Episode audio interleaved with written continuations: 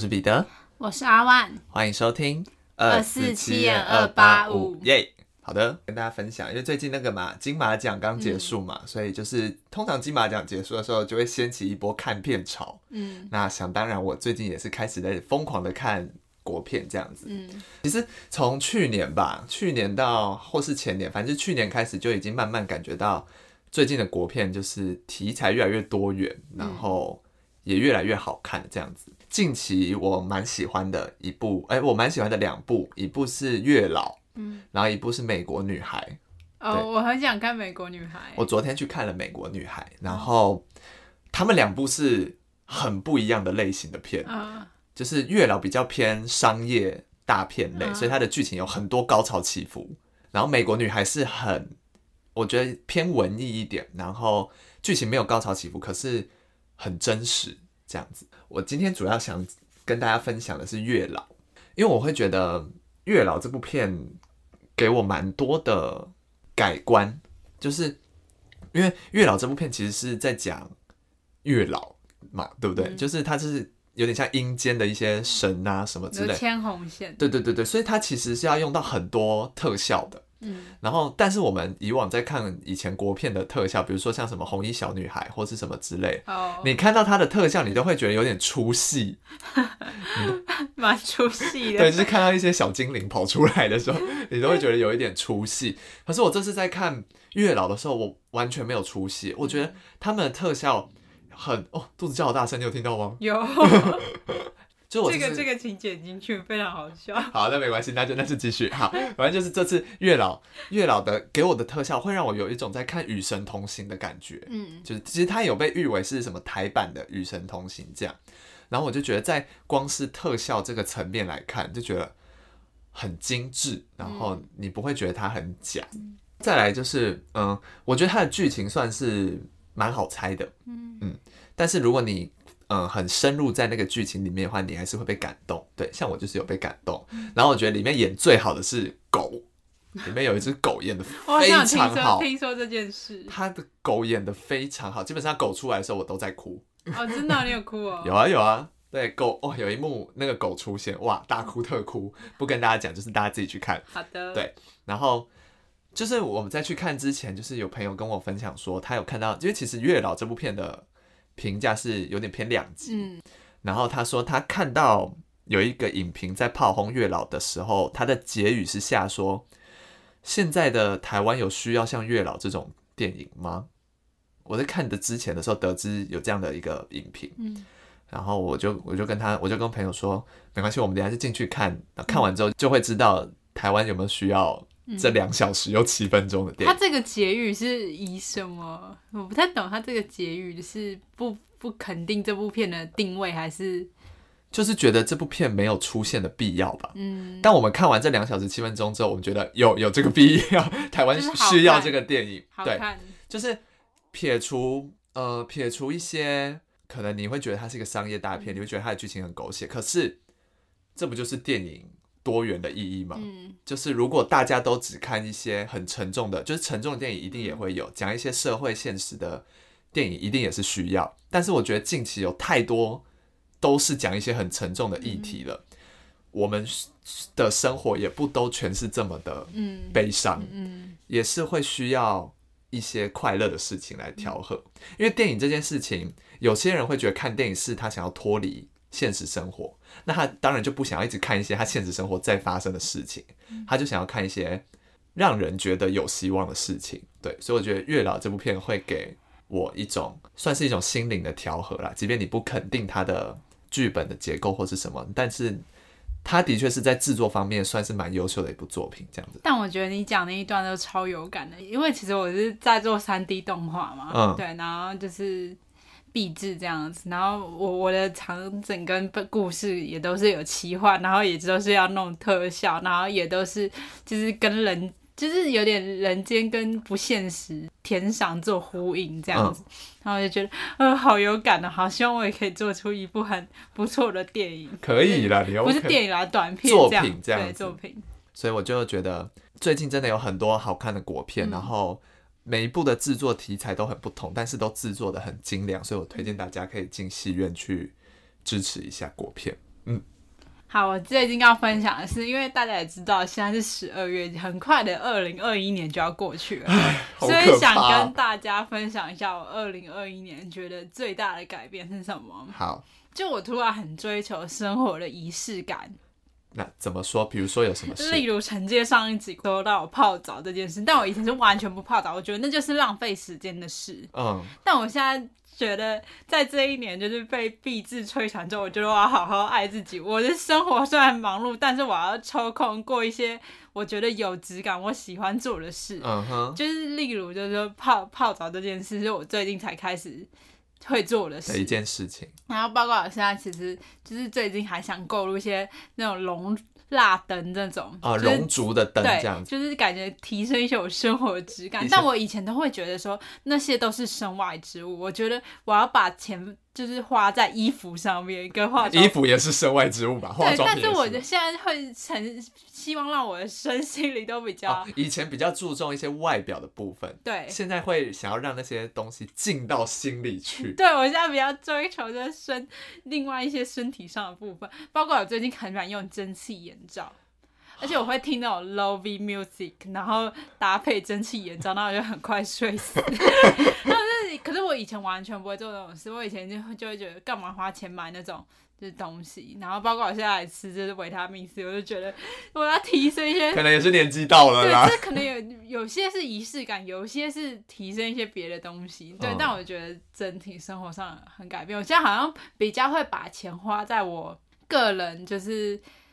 让生活更有质感的东西上，对，对就不单单只是追求一些，当然外表这些也是重要，嗯、这也是让你的生活提升的一部分。但我比较现在可能比较注重于就是一些类似于那种睡眠品质啊，那种居家一些更根本的一些事情。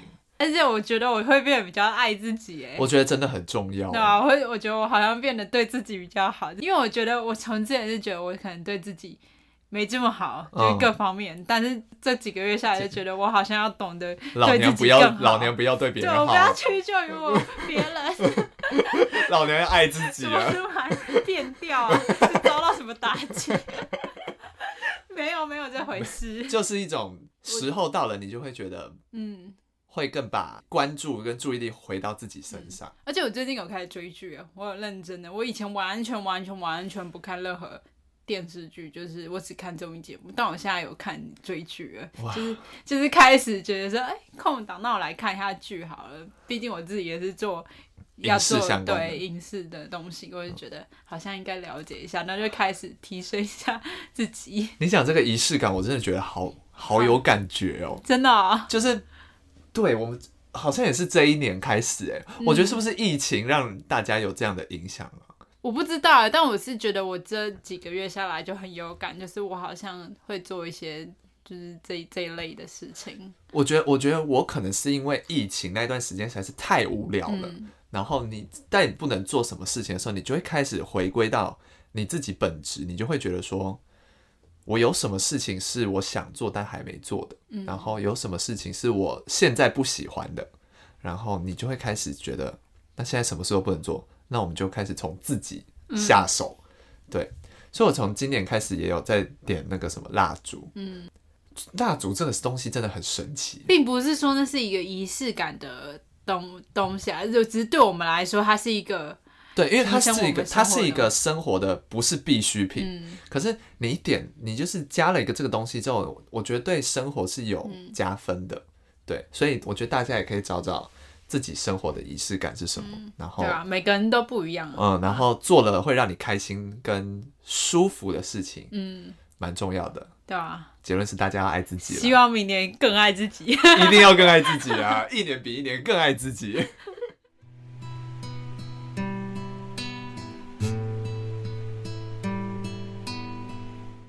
好，那我们今天要分享的案件。好的，我今天要来跟大家分享的。这个案件呢，是一个美国的连环杀手命案，嗯、他的杀手名字叫做杰佛瑞·丹莫，后面我会叫他丹莫。好，那他也被称作密尔沃基的怪物，因为他犯案的地点都是在美国威斯康星州的密尔沃基这这一带，这样子。那这个案件的案发时间是从一九七八年到一九九一年间。然后整个案件的受害人数高达十七位，哇，很多。对，然后十七位都是男性。那我们先来讲讲丹莫的小时候。丹莫呢，一九六零年出生在美国威斯康星州的密尔沃基。那他的爸爸是一位化学家，这样子。哦，也太酷了吧！对对对对对。那其实从小丹莫的爸妈其实有点相处的不太好，所以他们很常吵架。嗯、那因为很常吵架，就有一点疏于对丹莫的照顾，所以丹莫就有点嗯需要自己去找一些乐子这样。但是他找的乐子有点特别，他找的乐子是他是喜欢肢解小动物。那其实，在小时候来看，肢解小动物这件事情，其实可以有很多的发展。嗯，对，所以他其实那一阵子会很常去肢解一些，比如说一些大型的昆虫啊、蝴蝶啊、蜻蜓啊，甚至是松鼠之类的这些东西。对，那他都会很细心的把它们肢解好之后呢，把它们放到一些玻璃罐子里面，然后做成标本。对，做成标本，然后去欣赏它，他就会赞叹这些动物的骨架之类，他把它当成艺术品在观赏。所以他的爸妈其实。很有知道他们的小孩丹莫有这样的一个兴趣，但因为爸爸可能是化学家，所以他可能有接触到一些可能类似解剖啊之类这样的一些活动，所以他其实不会觉得小孩子有这样的兴趣好像不太好，他可能觉得说 OK，就是他可能以后长大想要当医生或者什么之类的这种，嗯、那就没有多管他有这样肢解的一些兴趣。但是其实丹墨在肢解小动物的时候是有。获得某种快感的，嗯，对。然后就在这段时间里面呢，他意识到自己是一个同性恋，哦，对。然后，但是因为在美国七零年代的时候，同性恋其实还是有点不被允许的，所以其实他内心是有很多关于身份、性别认同的一些挣扎。可是他没有办法跟他人倾诉，对，因为讲了可能会被当成怪物或什么之类，所以他其实是。他的整个青春期其实都有点压抑，压抑，然后陷入在一些痛苦跟挣扎里面。那所以到了他比较大一点之后，他开始沉迷一些五光十色的一些生活，他就会流连在一些比如说 gay bar 之类的一些声色场所这样子。但是他在这里获得的一些欢愉，都是他觉得还是很空虚。那他真正觉得被填满的时候，是只有在他肢解小动物的时候。嗯然后他开始肢解一些猫啊、狗啊之类的比较大型的动物。每一次在这个肢解动物的过程中，他觉得自己很完整，然后被满足了。这个时候有一个想法诞生了：如果肢解一个人，那个感觉一定很美妙。好，那我们把时间快转，这时候来到了丹默他高中毕业的前一年，他的爸妈离婚了，所以这其实造成丹默蛮大的打击，因为。他其实整个青春期就是加他有肢解小动物的这个嗜好嘛，加上他又是一个同性恋的身份，在那个环境是蛮压抑，再加上他的家庭又不美满，诸多的一些家庭问题，导致他后面开始有酗酒、吸毒的一些习惯，但是他无从发泄这些不满。就在这个时候，一个上天给他的一个抒发的机会出现了。嗯、在丹默快要毕业前，大概是好像前三个礼拜这样子。原本他们原本爸爸妈妈都住在一起嘛，这个时候原本同住的爸爸突然自己搬到郊外去了，然后他的妈妈带着他的弟弟回到了威斯康星州的老家，所以等于说现在家里只剩下丹莫一个人，没有人管他了。他这时候就想说，来了，机会来了。好，时间来到一九七八年的六月十八号。这一天，丹莫他开着车在街上闲晃。这个时候，有一个男生，他叫做史蒂芬，他就是想要搭丹莫的便车，这样子。嗯、对，当时应该好像蛮强，就是蛮对对对对对，搭陌生人的便车其实就是 OK 的，是蛮普遍的一个算一个文化嘛，就蛮就是大家的戒心没那么高啦。嗯，嗯，这时候丹莫就心想来了，所以他就邀请史蒂芬到家里去坐坐。那史蒂芬就没想这么多，没想太多，就想说 OK，就去家里坐坐。好，所以他们就去，史蒂芬就去丹莫家里了。然后这中间他们就嗨了几个小时啊，干嘛之类的。然后后面呢，丹莫就开始想要挑逗史蒂芬做一些色色的事，但是史蒂芬不想要，所以他就说：“哎，我等一下还要去看演唱会，所以他先走了。”这样。但是这个时候悲剧就发生了，史蒂芬正要离开的时候呢，丹莫就拿起一个四点五公斤的哑铃，然后往史蒂芬的后脑勺狂砸猛砸。史蒂芬就倒地嘛，然后他就倒在地上的时候，这时候他还没有死透，丹莫就下去掐他脖子，把他掐死。那很快史蒂芬就死掉了。这时候丹莫开始立刻对着尸体自慰，接下来就是奸尸。他在这次的性行为里面得到了他从来没有得到过的快感，他觉得这才是他追求的东西。嗯嗯。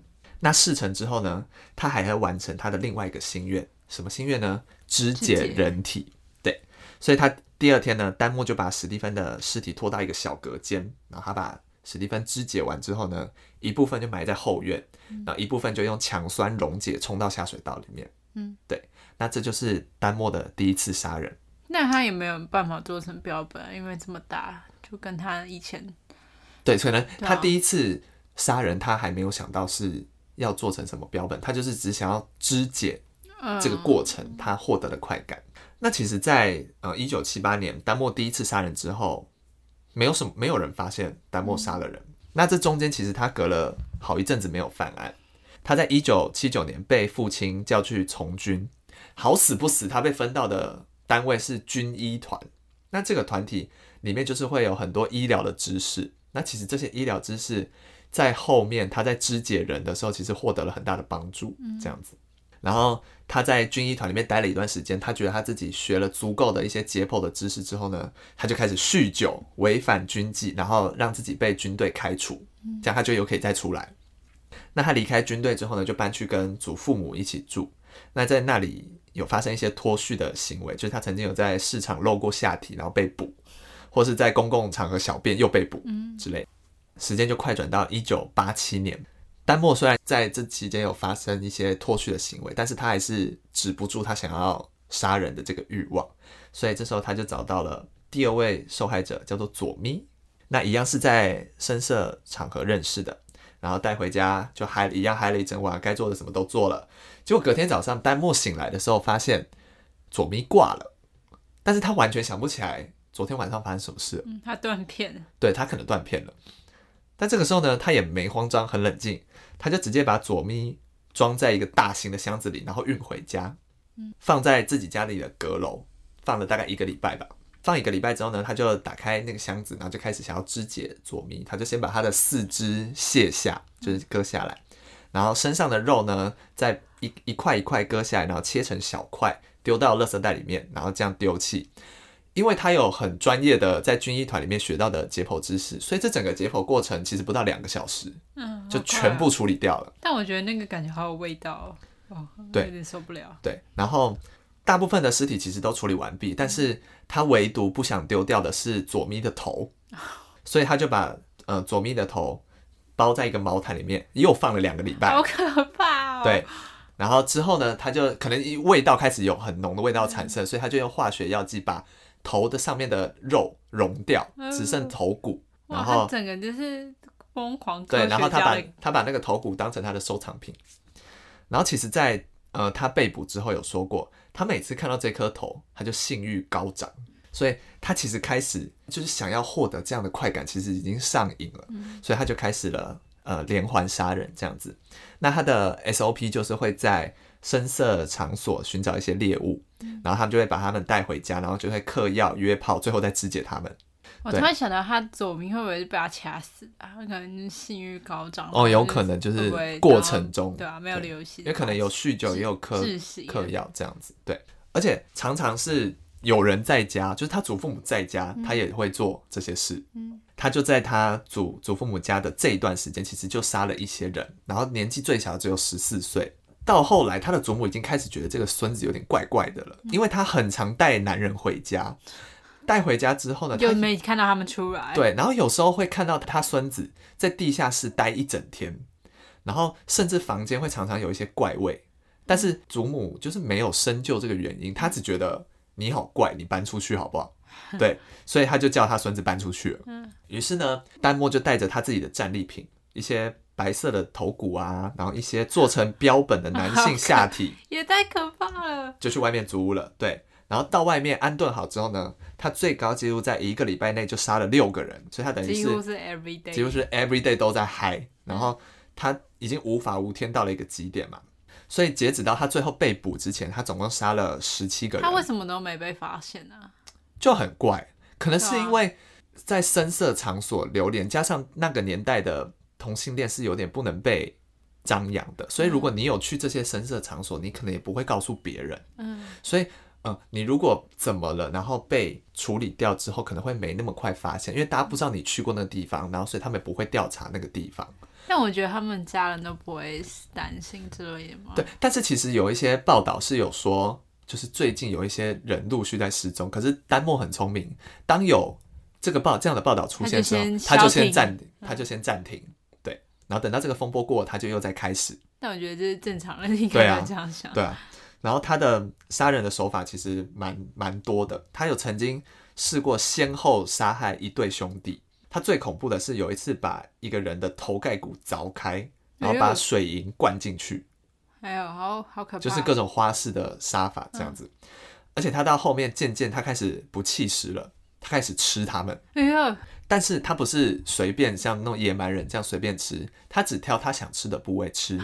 对，我不行哎。他把那些部位先割下来之后放在冰箱里，然后剩下的他不想吃的就用在厨房用硫酸处理掉。所以他曾经有跟他爸爸说过：“爸，我有点吃腻了外面的汉堡，我想回家吃一些新鲜的肉。”那他爸爸一定没想过那些新鲜的肉是人。嗯，对。好，那接下来就要讲讲他为什么被逮捕了。时间来到一九九一年的七月二十二日，那丹莫其实又故技重施，他又到 gay bar 去找猎物啊。他这次的开出的条件是他花一百美元找一个男的过夜，嗯，这样子。而又买的，对。那这次被挑中的人叫做爱德华。嗯、那我们这位爱德华呢，他其实是一个心思细腻、观察入微的人。嗯、他一走进丹莫的公寓，就闻到一个恶心的怪味，嗯，尸臭味。对，而且他还看到，就是旁边的台子上摆了大量的盐酸罐。然后这时候他就出于好奇，就问一下丹莫说：“啊，那些盐酸罐是要干嘛的？”结果丹莫丹莫就说：“哦，没有，那是要来洗厕所用的。”后来呢，爱德华就走进了丹莫的嗯卧室，他注意到角落有一个很大的桶子，嗯，然后那个桶子一直发出一些怪味，怪味，对，发出声音我会吓死，对，发出一些恶臭跟怪味。这个时候丹莫就跟爱德华说：“啊，我去准备一下东西。”然后爱德华就有点就是瞄到他好像在准备。什么刀子，然后一些手铐之类这种东西。嗯、这时候我们的爱德华就灵机一动，他就说：“哎，我先去洗澡。”然后丹莫就说：“好。”这时候丹墨就有一点稍微放下戒心，然后爱德华就趁丹墨放下戒心的时候呢，立刻朝他的脸用力的揍一拳。嗯、然后揍完之后呢，立刻转身逃跑，然后就跑去附近的警局。他好机智哦，他超机智，他就立刻跑去了附近的警局报警说，说他就跟警察说有一个人想要吃掉我。嗯，对哦，所以他当时已经觉得说他就是会杀掉他。对对对对，然后于是基于安全还是有搜查，哇，一搜不得了，真的会吐出来。嗯，警方在冰箱里面发现了四颗人头、两个心脏、一个装满上臂肌肉的袋子，还有一副人体的躯干，然后一、哦、一些内脏啊，还有一些切掉的手，这是在冰箱里发现的。好可怕！再来移到卧室里。卧室里有七个已经处理完成的白色的头骨，嗯，然后三具已经被肢解，但是泡在盐酸里面还在溶解的躯干。他到底是拿什么容器装啊？就是他会切的很小块，然后他会在他的厨房有设置一个专门的装置，是在溶解尸体这样子。好可怕！对，那就东窗事发嘛，所以丹莫就立刻被逮捕了。那他被逮捕之后呢，其实。也不用什么认罪，因为东西就都在那儿，就很快认，就这样。那在调查被害者的人数之后呢，就赫然发现高达十七人，所以因此其实有可能不止十七个。被发现的可能是十七人，但是不确定有没有没被发现的。嗯、所以丹莫被判了一千零七十年的刑责。嗯，而且在调查的过程中发现，丹莫可能是一个种族主义者。怎么说？因为他挑选的受害者都没有白人。